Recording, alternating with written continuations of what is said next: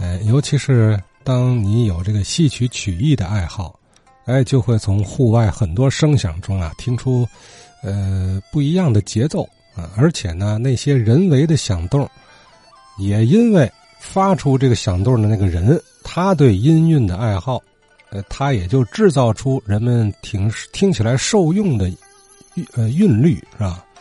呃，王佩元王先生说一句。那天讲那个电车的车铃声，这个车铃声啊是有节奏的。我小时候就听，因为他这个这个车铃声是与时俱进的，不是说他固规定的。比如两车会车了，俩人互相之间打招呼，铃声怎么响，他们都知道。我有一个朋友，他今年岁数有八十多岁了，他原来是无轨电车的司机，我听他讲过。他说这个，比如听的什么流行歌曲了，哎，他们很快的就能在这个铃声里就表现出来。因为这个电车司机啊，他很枯燥，每天就站那哈儿手摇的这个控制器啊，所以说他这个也是他们一种娱乐的一种形式。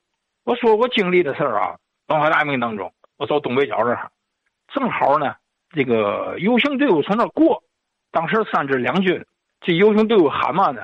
刘正不知所，叫他靠边站，喊这么口号，大车一车人都集体喊。